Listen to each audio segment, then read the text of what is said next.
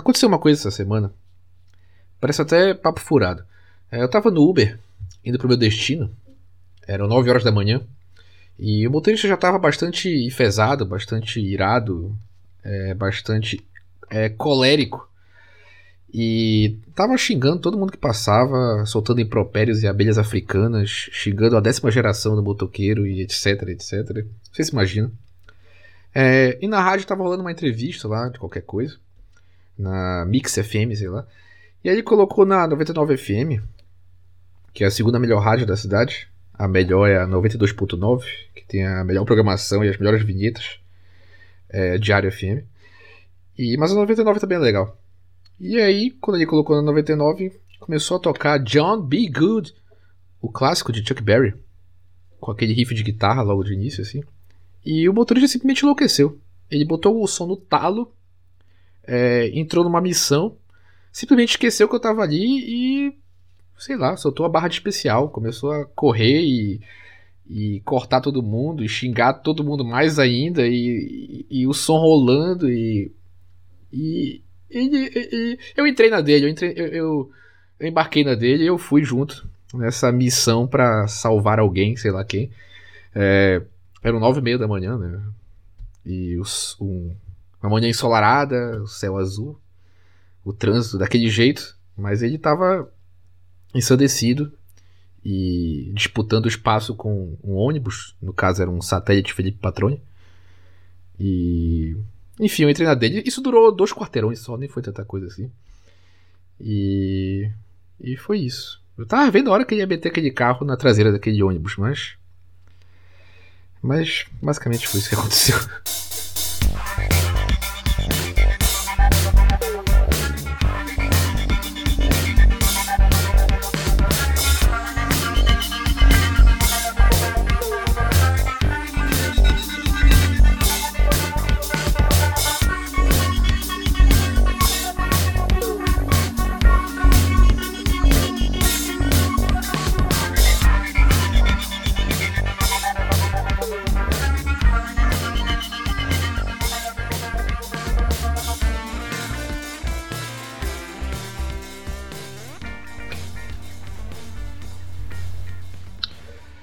Estamos de volta para mais um Sem Imagem podcast.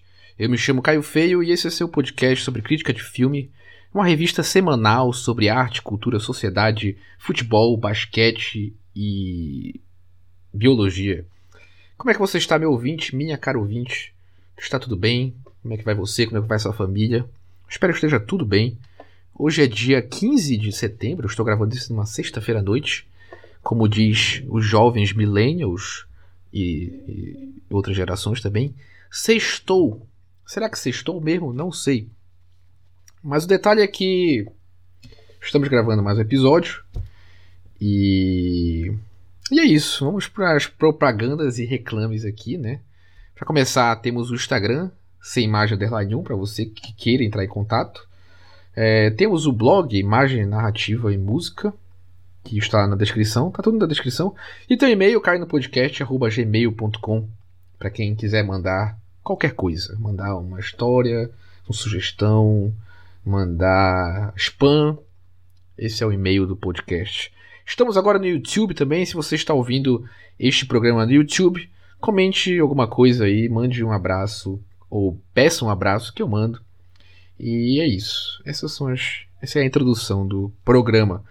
É, e é isso, como é que vai. Como é que foi a semana, né? Como é que. O que, que tem acontecido? É, eu nem lembro o que aconteceu essa semana, eu já tô, já tô mais pra lá do que pra cá. Semana que vem começa minhas aulas e. Não sei, não tô com a. Não tô com, com as. Último semestre, né? Não tô com os. Aquele clima de despedida já. Já teve aquela emoção de fazer possivelmente a última matrícula. Esperamos que seja a última matrícula. E esse sentimento de é a última vez que eu vou pro estágio, é a última vez que eu vou assistir a aula desse professor, é a última vez que eu vou subir num satélite Felipe Patrone. E eu espero que seja mesmo, né? Mas não, não pelos motivos de finitude da vida e efemeridade, mas porque eu tô cansado, eu quero terminar logo esse curso. E, e é isso. Mas o que aconteceu durante a semana no mundo do cinema? Não aconteceu quase nada, né? Saiu o trailer de. O trailer do filme novo do Scorsese, que eu esqueci o nome. Mas esse é outro filme que promete. para mim, o filme do ano. Também vi uma notícia essa semana que é o Retratos Fantasmas, que eu comentei no último episódio, ou no antepenúltimo. Vai concorrer ao Oscar, representando o Brasil. para mim, até agora, o melhor filme de 2023. Não sei se o filme do Scorsese vai mudar minha ideia, talvez mude. Mas Retratos Fantasmas é, é maravilhoso. Infelizmente, ficou só duas semanas no, no cinema de novo, repito isso. A importância das cotas de tela para o cinema nacional. É, infelizmente, essa semana eu não fui no cinema, não tinha nenhum filme legal. Se tivesse Retratos Fantasmas, eu iria. Inclusive, ele ainda está passando em alguns lugares. Aqui em Belém, infelizmente, não, ele não está passando. É, e o que mais? O que mais aconteceu no mundo dessa semana de setembro? É, teve aquela história, né, do de alguém no STF que citou o Pequeno Príncipe achando que era o príncipe de Maquiavel. Eu vou aproveitar essa, esse caos para comentar que as pessoas, homens, na verdade, eles têm uma fixação com o príncipe de Maquiavel que eu acho que tem que ser estudada. É... Deve já deve ter sido estudada, porque não é possível. Mas existe uma, uma fixação com essa obra que eu acho extremamente curioso. Eu tenho um, um tio que era que é delegado, tá vivo ainda. Não é um tio muito próximo, é um tio que eu acho que eu vi umas cinco vezes em toda a minha vida. Que na época que eu fazia direito, ele chegou comigo e perguntou: Tu já leu O Príncipe de Maquiavel? E. Por, por, por curiosidade já tinha lido, mas. Mas eu acho engraçado. E, tipo, outros homens também, com essa mesma, com essa mesma idade, com essa mesma postura ideológica, perguntavam: Tu já leu O Príncipe de Maquiavel? Como se fosse, tipo. O príncipe, é o Príncipe de Maquiavel, A Arte da Guerra e. O Cachorro tá latindo. É incrível. É, é, parece que eles esperam começar a gravar para eles começarem a latir. Mas é isso, é o Príncipe de Maquiavel, a arte da guerra. É aquela história, né? O, o, hoje em dia a gente não tem mais que caçar, já não tem mais que. Na verdade, tem duas, duas coisas que eu tenho para comentar sobre isso. Se a. Se a Bilu deixar, né? Bilu é o nome do cachorro. É. Tá. São duas coisas que eu tenho pra comentar sobre isso. A primeira é que, é, na verdade, é a mesma coisa, só que, as, só, que as, só que com camadas, né? Primeiro, essa mentalidade de guerra, de você precisa conhecer o seu inimigo, você precisa ser frio e calculista, é, isso, isso talvez seja fundamentado com, com uma historinha barata de que não, que hoje em dia o homem, o homem é um sujeito guerreiro, ele precisa estar sempre disposto a enfrentar os desafios. E hoje em dia, com as facilidades do mundo moderno, ele não precisa mais caçar, não precisa mais ser um provedor. Isso é para fundamentar essa historinha, né? Mas a verdade é que isso tudo é, serve uma base ideológica do neoliberalismo. Falei, falei complicado aqui, posso ter falado besteira, mas é a questão de, de reforçar essa narrativa de que é eu contra todo mundo. Reforçar essa narrativa individualista de que você tem que ser o guerreiro que que sabe as estratégias para derrotar o seu oponente, você tem que se passar por cima de todo mundo e você tem que é, tomar banho às 6 horas da manhã e se você errar, a culpa é sua. E enfim, eu acho que a verdade é que é sintomático que que esse livro seja muito popular entre homens em áreas como direito, é, é, coaches de.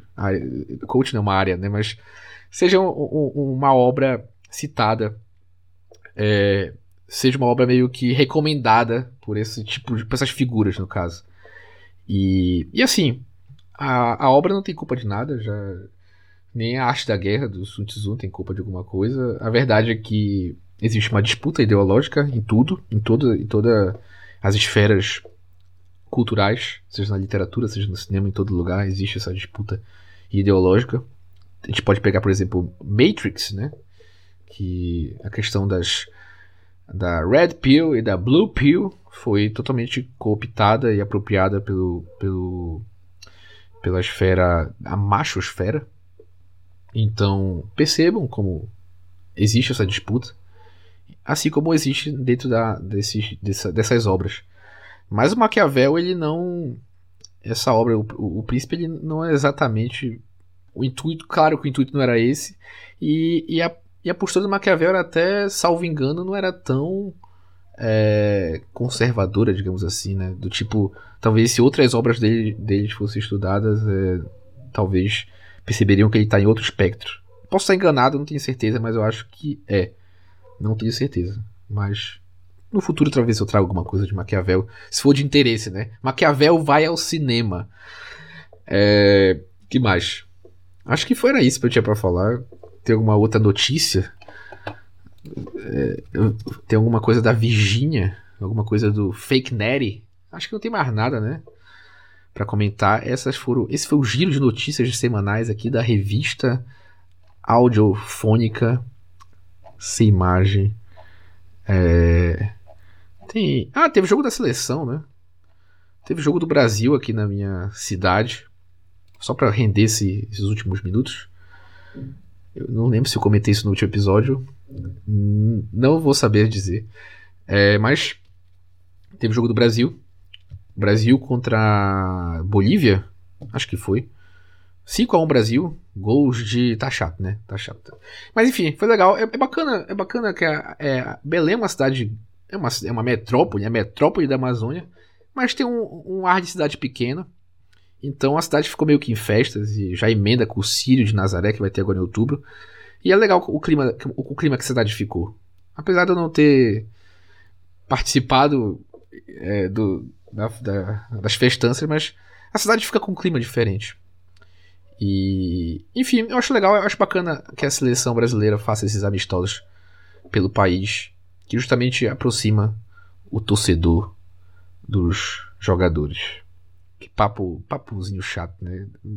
E sobre filme eu não falei nada ainda, né? Isso que é um podcast sobre filme, é por isso que ninguém ouve isso aqui. É, mas na verdade, só para terminar, eu percebo que talvez o problema de ser um podcast sobre filme, que as pessoas às vezes só, só procuram conteúdos sobre filmes quando, quando é de algo que elas já assistiram. Então, por exemplo, é, eu assisti o filme dos Vingadores. Eu quero, eu quero ver algum vídeo, quero ver alguma coisa de alguém falando sobre isso. E é por isso que talvez é, a audiência né, desse programa fracasse, porque eu acabo colocando filmes que ninguém conhece. Não, olha, não sou como eu sou diferentão, mas mas é, aí a pessoa olha assim, não, não vou ouvir porque eu não assisti esse filme ainda, então não vou, não vou ouvir. E eu entendo, e talvez seja, na verdade, é, esse seja o patos de conteúdos sobre filmes na internet. As pessoas só, só consomem o que elas já assistiram, no caso. Enfim, reflexões. Esse bloco já rendeu. E agora vamos falar propriamente sobre o filme de hoje.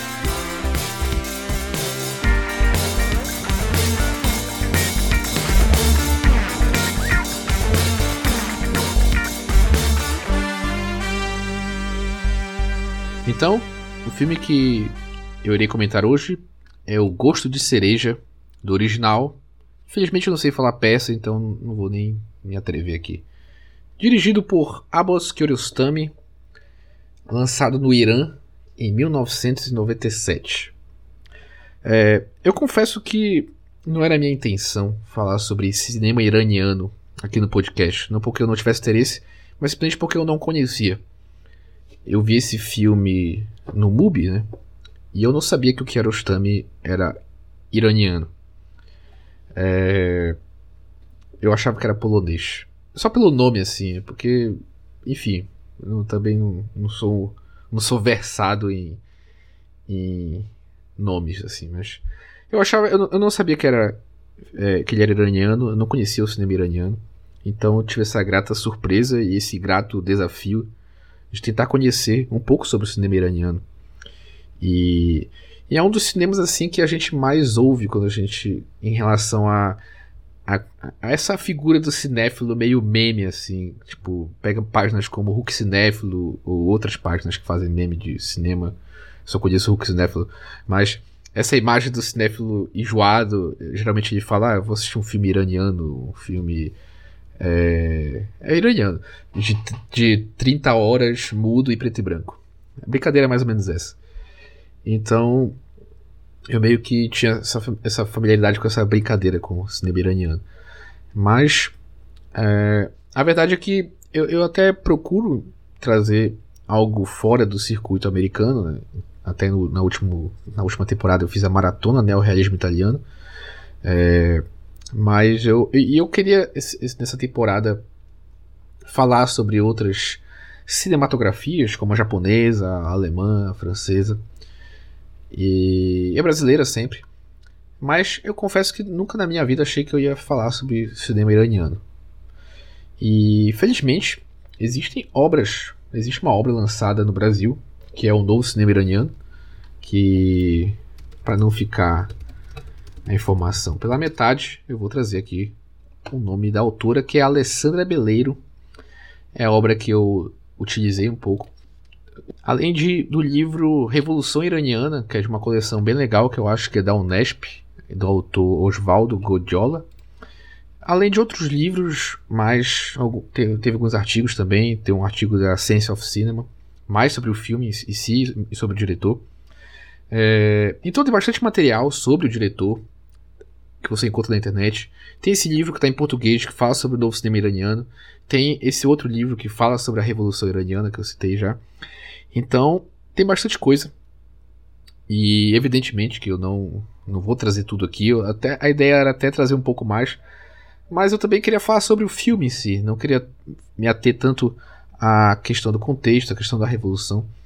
Mas, apesar que eu acho importante entender um pouco, até pelo sentido de que talvez a imagem que a gente tenha do Oriente Médio, a imagem que a gente tenha do Irã, a imagem que a gente tenha do, do, do mundo árabe, com certeza é uma imagem muito estereotipada e deturpada.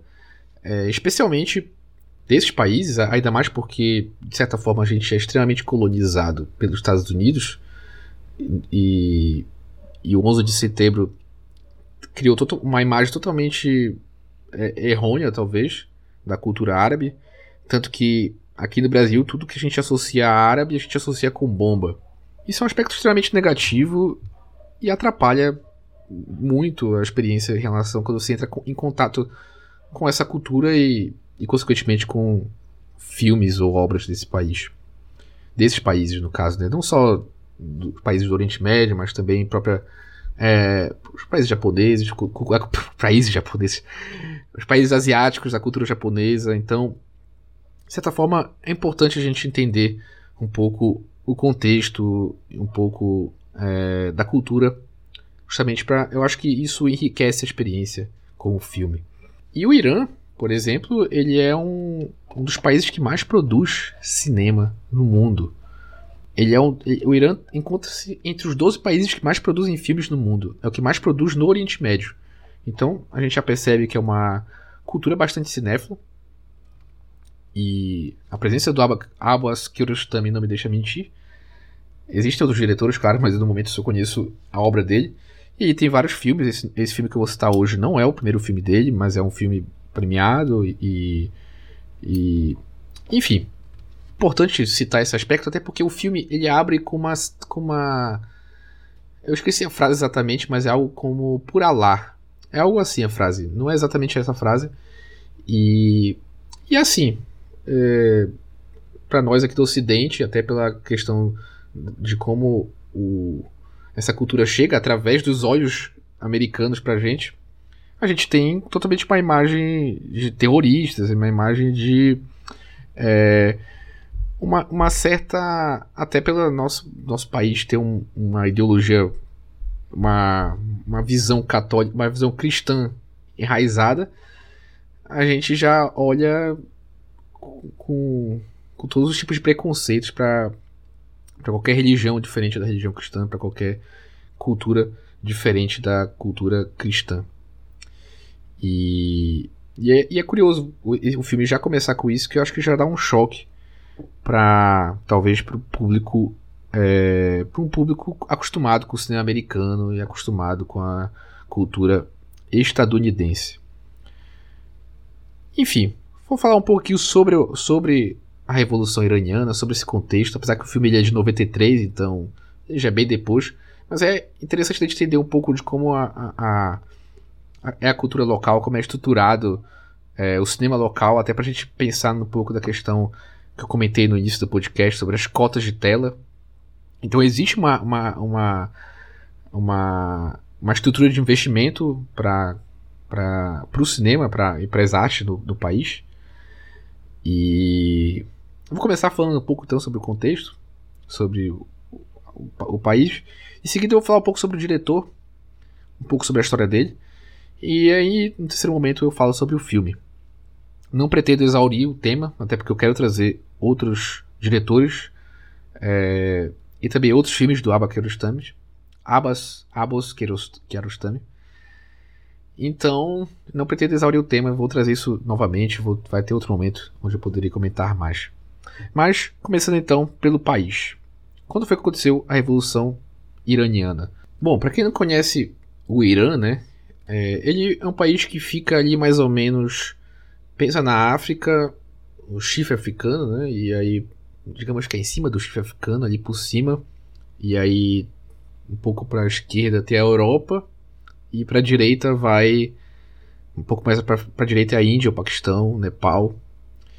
É, então, é uma região bem localizada. E. Para quem está assistindo no YouTube, vai ter o um mapa aí exatamente de onde fica o Irã.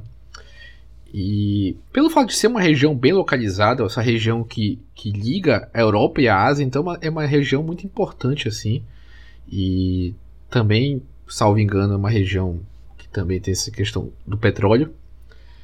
Então é uma região muito estratégica que durante toda a história, inclusive, é um dos povos. É, o Irã é um dos países mais antigos do mundo. A região povoada pelo menos a partir do oitavo milênio antes de Cristo. É, então, uma região muito antiga, uma região que, que, que sempre foi uma região, uma região conflituosa, teve muitas invasões ali, justamente por esse aspecto de ser uma, uma, uma região bem estratégica. E por isso ela já passou por, pelo fato de ser essa região cobiçada, ela já passou por diversas invasões, diversos regimes, já foi invadida diversas vezes, tá sempre em conflito. É, que nem eu trago essa citação aqui do livro Revolução Iraniana. A geohistória do Irã desenvolveu-se em meio a frequentes invasões, com as subsequentes mudanças de regimes e dinastias e constantes alterações de propriedade de terra e pilhagens de seus recursos naturais. Tudo isso agiu como obstáculo para a construção de um aparelho de Estado consolidado e centralizado.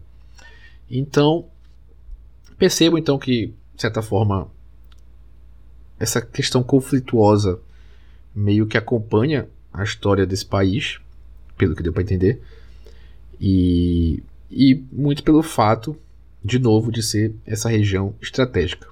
Feito esse preâmbulo, agora a gente pode falar da Revolução Iraniana, que aconteceu em 1979. E existia uma insatisfação, reclamavam a questão do governo na monarquia, que era eles reclamavam o governo encabeçado pela monarquia do Shah Mohammed Reza Pahlavi, que era um governo opressivo e tinha até uma, uma polícia, uma polícia especial, a SAVAK. Então, também existia uma certa cobertura da mídia, a mídia cobria meio que as ações do, do Pahlavi, então, mais uma citação aqui do livro Revolução Iraniana. A grande mídia apresentava o regime dos Pahlavi como oásis de modernidade, em meio a um arquipélago de regimes árabes belicosos, os conduzidos pelo nacionalismo laico-árabe, ou retrógrados, os conduzidos por monarquias feudais. Savak, né, que era a polícia especial, com seus 65 mil policiais, funcionava como um Mossad israelense, manter a ordem interna, torturar e intimidação, com conivência dos Estados Unidos e de Israel. Então percebam que basicamente esse era o cenário que existia pré-revolução. É, e já utilizando o, o, o, outro livro, agora o, livro Novo Cinema Iraniano, se, se cita que a, o movimento revolucionário em 1979 trazia ideias democráticas, socialistas ou islâmicas, e esse fervor dessa revolução foi abafado pelo, pelo fervor religioso do Khomeini, que arrefeceu essa revolução verdadeira, como é colocada na como é colocado no livro O Novo Cinema Iraniano. Mas, inclusive, isso me remeteu a uma citação do filósofo alemão Walter Benjamin, Walter Benjamin, que eu não lembro exatamente como é a citação, mas é algo no sentido de que, que toda, toda ditadura, toda, todo, todo governo fascista, ele é fruto de uma revolução que falhou. Eu não lembro exatamente como é a citação, mas é algo desse sentido. E talvez a outra citação que eu lembre, que talvez é, seja similar e talvez traga um sentido mais preciso ao que eu estou tentando é, falar, que seja revolução ou barbárie. Então, o caso iraniano aqui é curioso, até que uma autora coloca, de como foi uma revolução que de certa forma falhou e se arrefeceu graças ao fervor religioso de Khomeini, que se eu não me engano é o líder lá até hoje, não tenho certeza. Bom, mas para a gente entender aqui, para também não ficar muito nessa questão é, estrutural, né, talvez eu traga mais detalhes em outros episódios sobre o cinema iraniano. Mas no momento para a gente entender, essa era meio que a base, e aí a gente pode também. Eu queria também trazer um pouco sobre como é formado o governo no Irã. São duas facções que são os conservadores, que é formada por clérigos, e os reformistas, que agem na modernização e na atualização das leis religiosas. Ambas consideram o papel da religião na esfera social, cultural e política. Os dois grupos acreditam nos mesmos princípios, mas com diferentes gradações. Então, são os conservadores e os reformistas que, no final das contas, são ambos acreditam nessa, nessa presença da religião dentro da sociedade. A eleição deles aconteceu na esfera religiosa e foram escolhidos apenas clérigos graduados. É... Os conservadores eleitos têm poder maior que os que foram eleitos por votação. Eles controlam o judiciário, as forças armadas, a guarda revolucionária e toda a mídia. No Islã, a lei, éticas, lei e ética são unidas pela Sharia, que é derivado do Corão, que tem críticas aos direitos humanos secular, né, que seria os direitos humanos ocidental. Então existe uma certa é, barreira em relação à cultura secular, à cultura ocidental. Então é, o país ele, ele, ele, ele, de certa forma ele restringe toda essa influência ocidental. Existe uma questão de tensa no Irã em relação a suspeitar do outro, que é um aspecto da cultura iraniana, um certo dever muçulmano todo muçulmano tem a obrigação de apontar os erros dos outros e mostrar a eles o caminho certo. Então existe também essa, esse certo controle é, feito pelas própria, pela própria, pelo próprio cidadão comum, digamos assim. E falando agora exatamente sobre o cinema, né? É, as políticas culturais existem desde a década de 60 definindo as estruturas de funcionamento e determinados recursos, esse ponto aqui é curioso. Existe um Instituto para Desenvolvimento Intelectual da Criança e do Adolescente, o CANUM. Ele possibilita que os artistas tivessem uma liberdade de expressão em suas produções, incentivando a produção de obras destinadas ao público jovem. Então existe um instituto voltado propriamente para essa produção é, cultural para a juventude.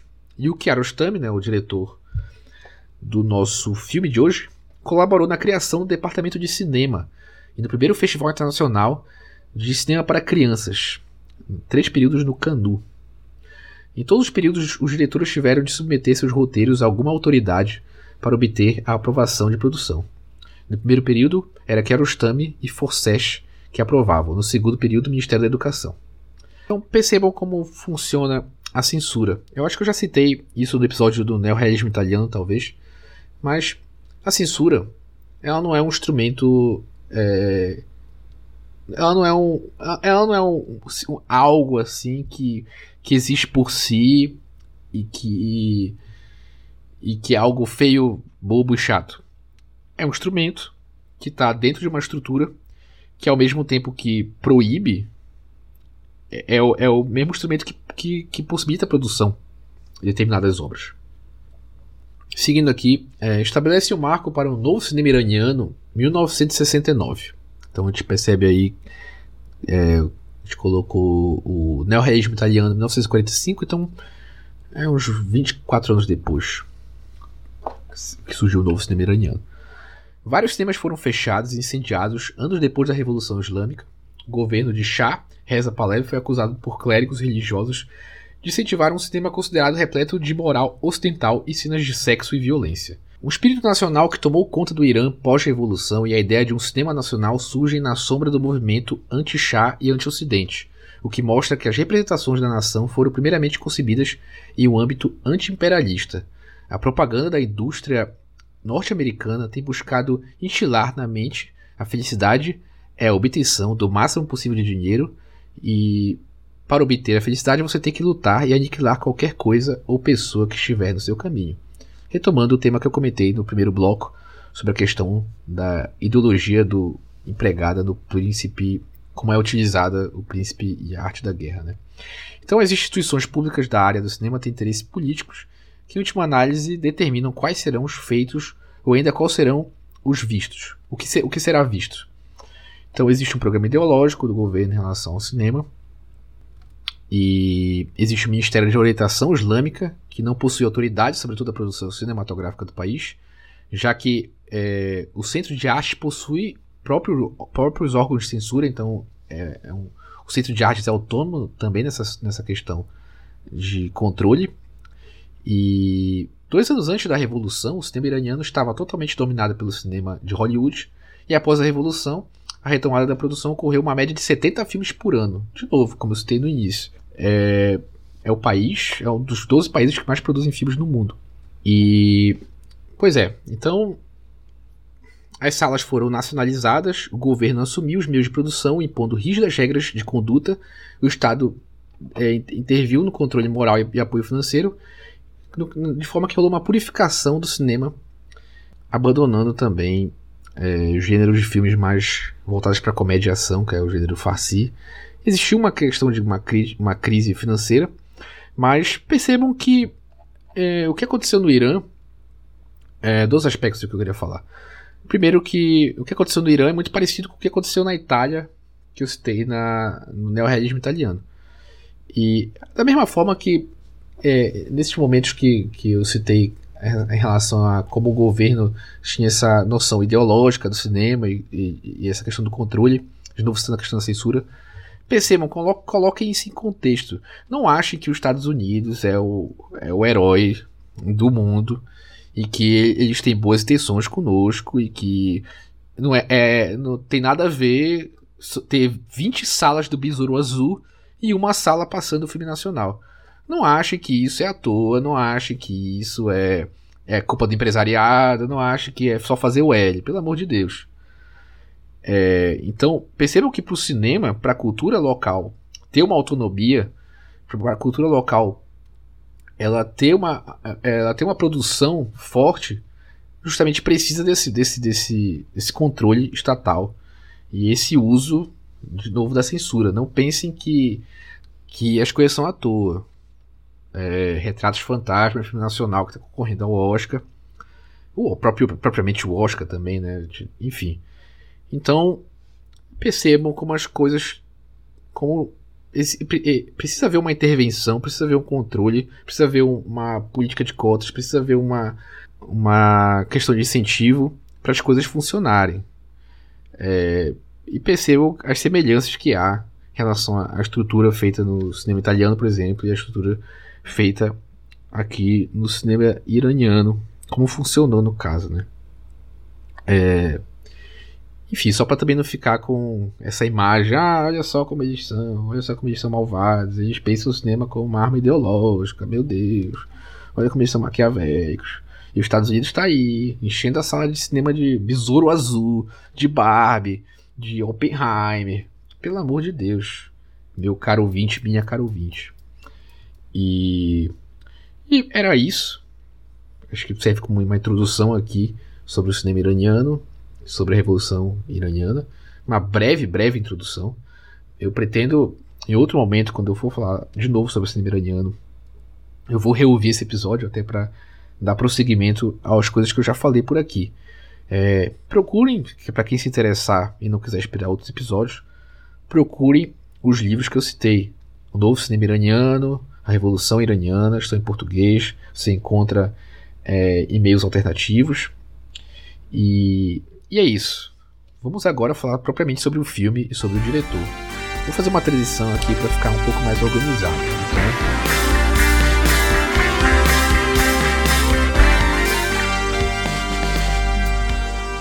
Abbas Kiarostami, nascido em Teherã em 1940, não teve uma infância feliz, filho de pintor e decorador de interior, pintava para combater a solidão. Ele era introvertido, não falava na escola e trabalhou no departamento de trânsito antes de entrar na Faculdade de Finas Artes de Teherã. Lembrando como eu citei anteriormente, o Kiarostami também participou da criação do departamento de cinema, participou também da questão do, de controle de roteiro, então ele teve é, cargos importantes dentro dos órgãos de. daquele órgão que citei anteriormente, o Canum. É, mas, trazendo uma citação do próprio, sim, eu aprendi que eu definitivamente não fui feito para ser pintor. O pai dele era pintor, ele não achava que ele não era feito para ser pintor. Sua descoberta foi o design gráfico, trabalhou fazendo capa de livro, pôster de propaganda. Em 1960, ele com 20 anos trabalhou na, em uma agência de propaganda, Tabli Filmes, fez muitos filmes de propaganda e trabalhos de design de crédito de filmes. É, aqui uma citação interessante.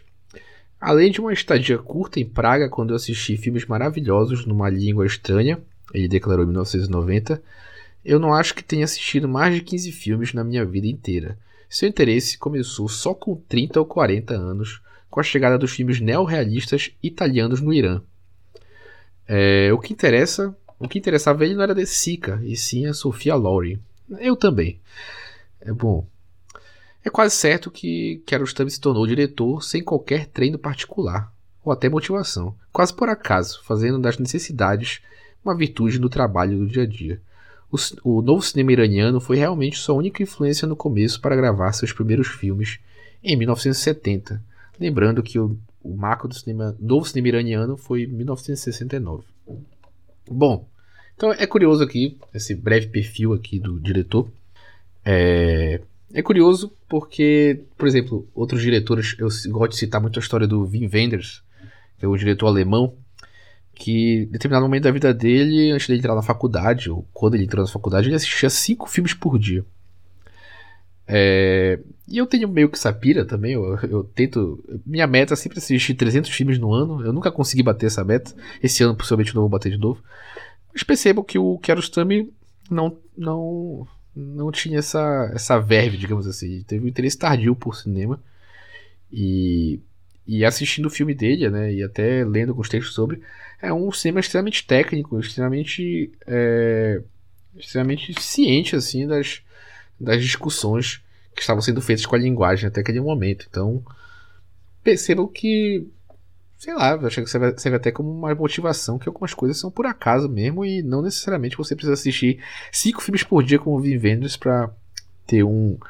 É, para, de certa forma, participar do debate e trazer inovações em relação à linguagem e etc, etc, etc. Mas é curioso, é curioso essa história.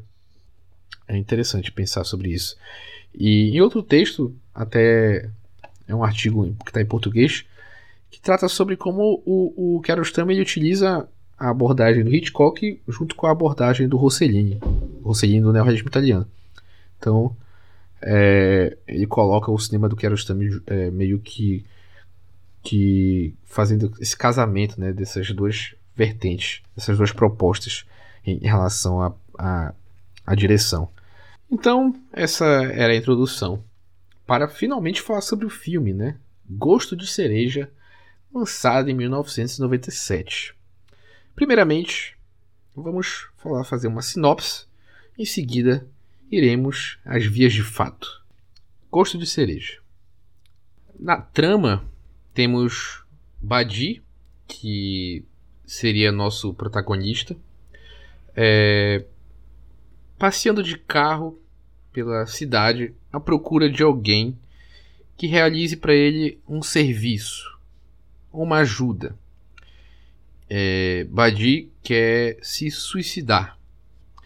Ele planeja se enterrar num buraco num determinado ponto, perto de uma árvore. E ele quer alguém que no dia seguinte vá lá e enterre ele, de fato, né? Então, basicamente a história do filme é essa. A gente tem esse personagem que a gente sabe só o nome dele e, e ele tá dentro de um carro. E a gente basicamente tá numa espécie de. Eu, eu não ia fazer essa brincadeira, né? Mas. Enfim, é tipo. Aqueles programas. Acho que o, o Gugu fez, o Luciano Huck também fez. Que é o táxi do.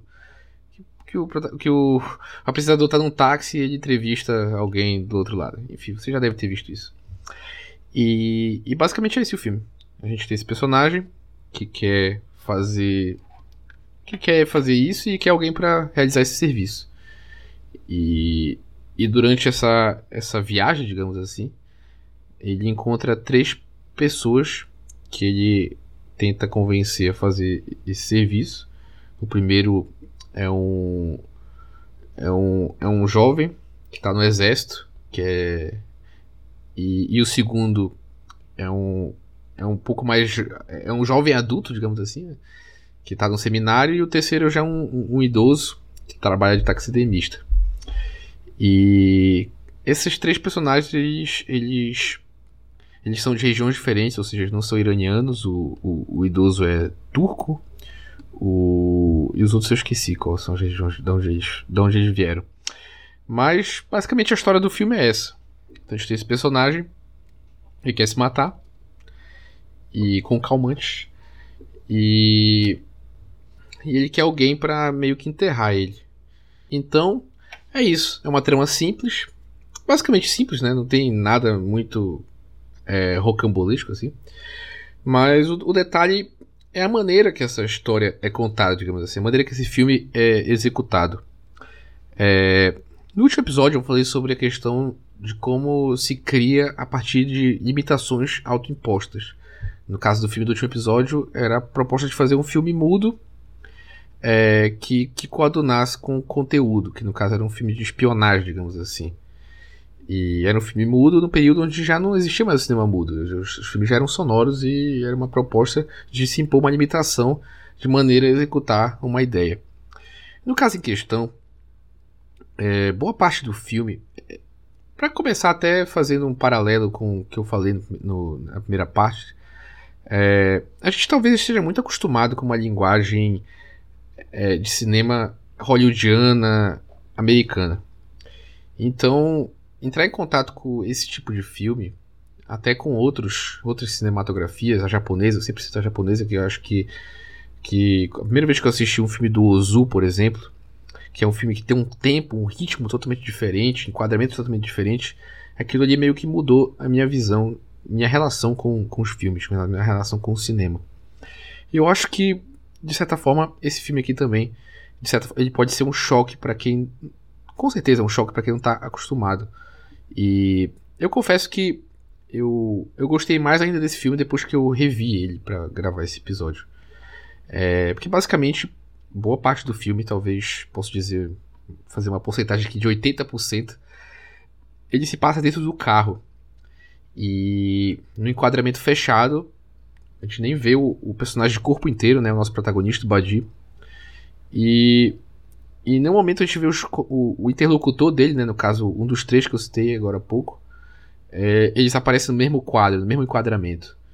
Então, se cria no filme um, um, algo meio claustrofóbico, justamente porque o filme passa boa parte. O filme se passa boa parte dentro desse carro. E então a gente só tem a imagem praticamente dos personagens contra a janela. Então a gente vê um mundo através da janela, assim. Claro que existem outros momentos que os personagens saem do carro e, e, e, e, a gente vê cenas do carro de fora, assim, digamos. Mas, digamos que essa, essa proposta do.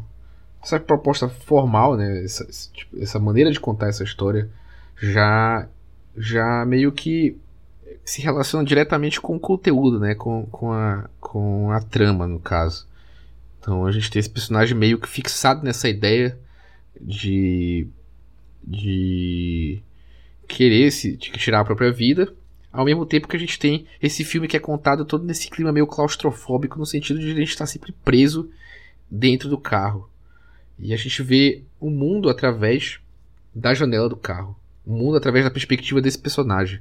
O mundo através da, claustro... o mundo através da claustrofobia desse personagem. É... E a gente se sente meio preso e, e, E, e às vezes a sensação de estar tá andando em círculos, porque às vezes a gente não consegue nem saber para onde o personagem está dirigindo, para onde ele está indo, no caso. E é um aspecto interessante, é até o que eu já pensei em fazer. É, fazer um episódio especial tratando sobre alguns termos, alguns conceitos mais básicos sobre filmes assim. Talvez eu faça no futuro uma espécie de episódio zero, uma espécie de episódio informativo, mais informativo assim. Eu não gosto muito de ter de utilizar um tom professoral. É até é algo que eu acho curioso como a maioria dos conteúdos sobre cinema na internet, é, os bons conteúdos até inclusive, é, o, o autor ele acaba sempre assumindo uma postura professoral. Enfim, eu entendo, mas eu particularmente não, não me agrada. Mas é, eu estava lendo um livro sobre mise-en-scène e mise-en-scène basicamente, resumindo, resumidamente, é a maneira que o diretor e ele coloca as coisas em cena. É um conceito francês que vem do teatro e foi utilizado durante um período da crítica francesa para tratar dos filmes é, hollywoodianos, no caso, né? Para meio que valorizar os filmes que estavam sendo feitos em Hollywood é, a partir da, da habilidade do, do, diretor em relação à mise-en-scène, né? em relação ao que ele coloca em cena, em relação a como ele, ele, ele dispõe dos elementos para contar essa história, seja enquadramento, seja figurino, seja cenário, seja é, ângulo, seja é, postura dos personagens, enfim. Então, existe toda uma discussão sobre esse termo, e a partir dos anos 80 para os anos 90, por exemplo, se comenta uma questão de um cinema maneirista, que é um cinema onde reflete sobre tudo que já foi feito em relação à forma e meio que começa a elaborar sobre é, um cinema feito anteriormente. Então a gente tem o exemplo do Brian De Palma, que pega coisas, é, que pega temas, pega é, propostas formais do Hitchcock e expande isso ao máximo, seria o cinema maneirista. É, em seguida, não exatamente seguindo uma linha cronológica, mas tem o cinema de fluxo, que aí já, já conversa com uma ideia de fim da mise-en-scène.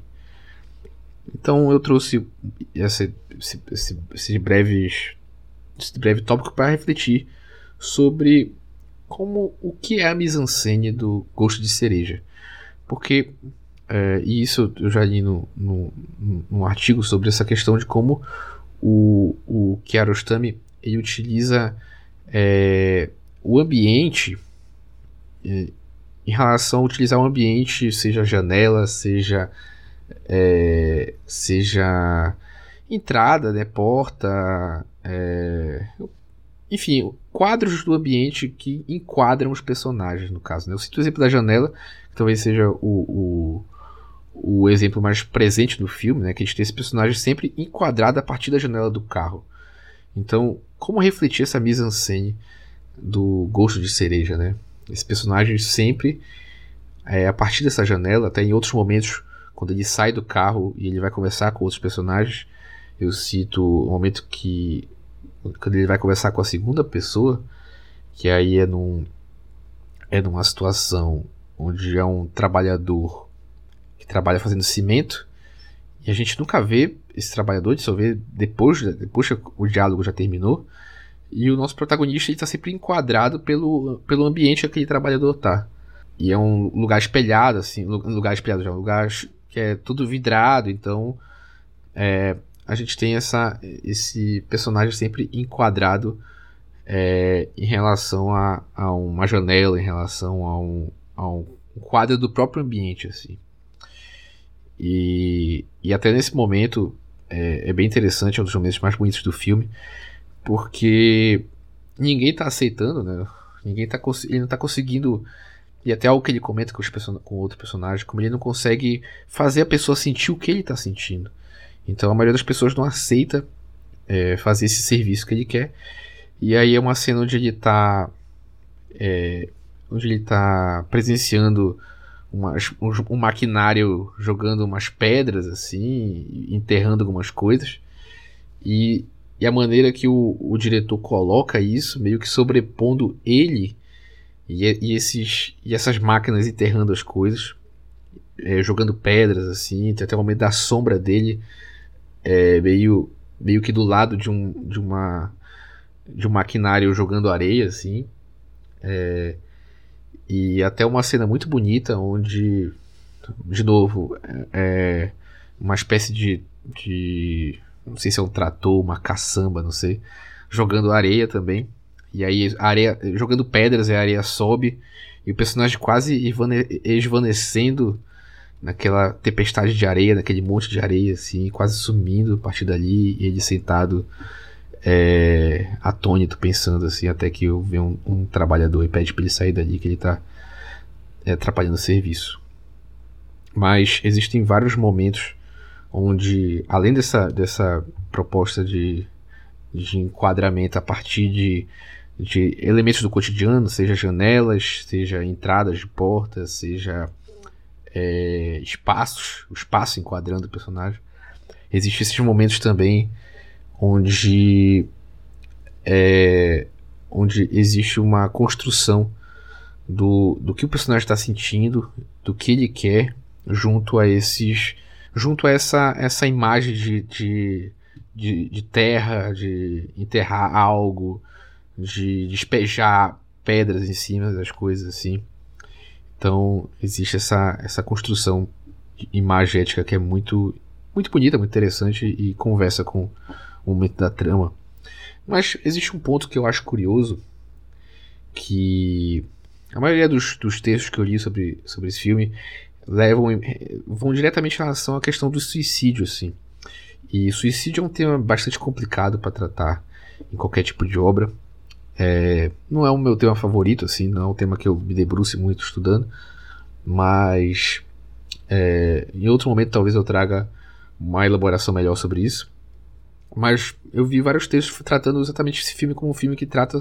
Que, um, filme que é relacionado com esse tema. O que de fato tá ali, de fato é, é, é o que tá afligindo o personagem, de fato é o que leva a trama para frente, se é que a gente pode falar de uma trama linear. Mas ao mesmo tempo eu acho que esse filme ele tem uma questão muito. Ele tem uma questão que eu não vi sendo comentado nos textos que eu li, relação ao trabalho a todo momento o próprio personagem está sempre entrando em contato com trabalhadores. E, e, a gente não sabe nada do protagonista, né? O Badir, a gente sabe que ele tem bastante dinheiro. É, a gente sabe que ele está sofrendo e ele não quer, ele quer se matar justamente porque ele quer deixar de sofrer e quer faz, deixar de fazer as outras pessoas sofrerem, né? No caso a família dele, que a gente também não tem informações de quem é a família dele.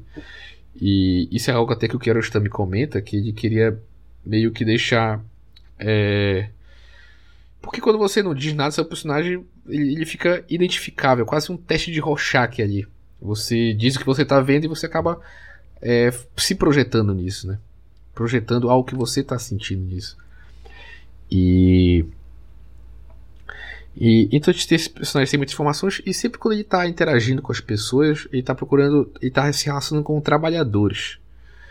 E até no prólogo do filme, se é que pode falar de prólogo, ele tá, ele tá na cidade e tem vários, é, é, vários trabalhadores perguntando: quer trabalhador? Quer trabalhador? E. E até no momento que ele tá negociando, tá com, tentando convencer os interlocutores dele, interlocutores dele a enterrar ele, ele fala na questão de serviço. É, no primeiro, que é o mais jovenzinho, né, que, que, trabalha, que tá no exército, ele fala que para ele pensar no dinheiro e não no serviço em si. E ele convence, ele, o principal meio de convencimento dele é, é, é, o, é o, valor, né? E as, ele pega, meio que escolhe pessoas que de certa forma precisam desse dinheiro. E existe um contra, existe um, um ponto justamente nisso, de como ele, ele pede para as pessoas é, fazerem o que ele quer.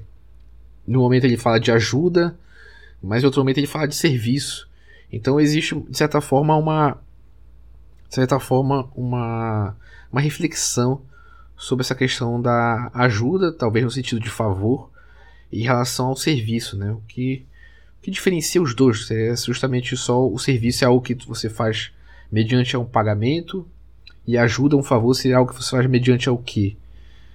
Mediante a um, mediante uma troca também, um favor, uma troca de favores, ou mediante a simplesmente um, um, um, um desprendimento e você faz isso de bom grado, digamos assim, sem pensar em nada em troca.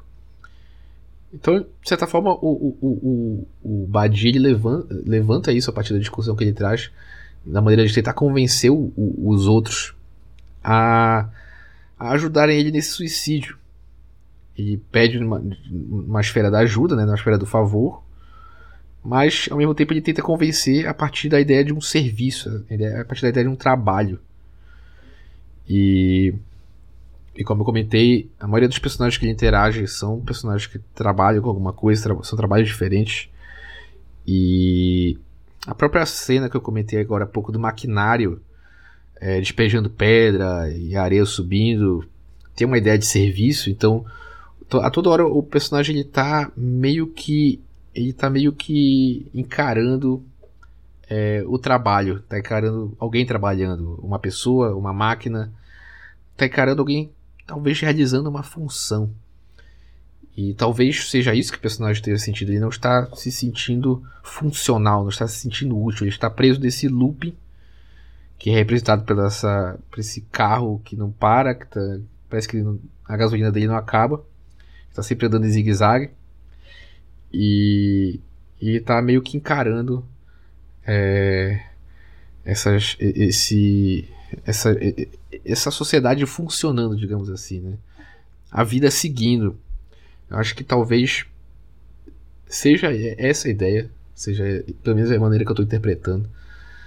É, porque de certa forma, quando você está de luto, quando uma pessoa morre, é, a vida segue em frente, digamos assim.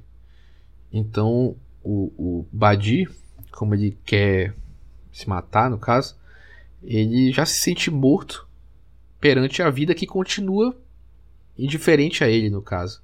Então, talvez essa ideia do trabalho que é apresentada no filme venha da. tenha dois aspectos. Eu talvez levante dois aspectos aqui. Seria justamente essa questão de como ele, ele, ele tenta pensar como, como ele utiliza essa diferença entre trabalho e favor de maneira que tentar convencer alguém a ajudar ele, entre aspas, né? Como ele não consegue fazer que a pessoa se sinta como ele está se sentindo, que tenha compaixão por ele, que ajude ele, ele tenta partir para uma esfera do serviço, né, no caso. Ou também vem da questão do personagem tá encarando a finitude, a mortalidade, ao mesmo tempo que ele percebe que a vida está continuando. Ele não consegue continuar, ele não consegue seguir em frente, ele não consegue ser funcional, digamos assim. E talvez as duas, os dois, as duas propostas se relacionem. E até um aspecto curioso, um dos textos que eu li comenta que é, comenta que o cenário como um todo é um personagem também da história. E, e de fato, assim, até para para as imagens da, do, do, cenário são muito bonitas. Assim, é, a gente percebe uma passagem de tempo, apesar que em alguns momentos, como a gente fica muito tempo num carro, no diálogo dos personagens, só no diálogo dos personagens, a gente tem uma noção de tempo diferente assim em relação a como a história segue, mas é, ainda assim existe uma, uma impressão de passagem de tempo dentro dos três personagens que ele interage, né? É, e, e, até porque o caminho que o carro faz se repete, até para essa ideia de ciclo, né? De ciclo. Algo que tá, não está saindo do lugar. Então a gente vê de mais de manhã, de tarde, mais no fim da tarde, assim. E toda essa cena do deserto e a cidade, o pôr do sol no final do filme, mais pro final do filme. Então a gente tem esse cenário e, e de certa forma, até pensando no, e algo que eu citei de como o diretor ele, ele, ele elabora de maneira é, utilizando a, uma perspectiva mais a la Rossellini, né, mais neorrealismo italiano, de filmar é, a realidade sem tentar infligir na realidade uma, um olhar, como isso se relaciona com a questão do Hitchcock, que o Hitchcock já é o contrário, já tenta infligir um olhar na realidade. E, e o Hitchcock, se você é, procurar, no episódio que eu falei sobre o Janela Indiscreta, por exemplo, o Hitchcock ele cita que o plano aberto ele é uma proposta narrativa, ele, ele não deve ser usado à toa assim. Então, de certa forma, é, os planos abertos que tem nesse filme, os planos fora do carro, os planos do horizonte, os planos do, do, do ambiente, assim, as locações, é, eles têm uma proposta dentro do, do, da narrativa, até pelo fato da gente estar sempre dentro do carro, tá sempre claustrofóbico ali. Esse personagem talvez procurando um sentido e, e, a, vida, a vida tá ali, a vida tá ali cheia de beleza. Até o, o, último personagem que ele interage, que é, o, que é o taxidermista, que já é uma pessoa mais velha, ele fala que ele queria se matar também. E aí daí vem o nome do filme, que ele diz que, que ele tentou se, se amarrar numa, numa árvore de amora e, a, e, e o, a corda arrebentou.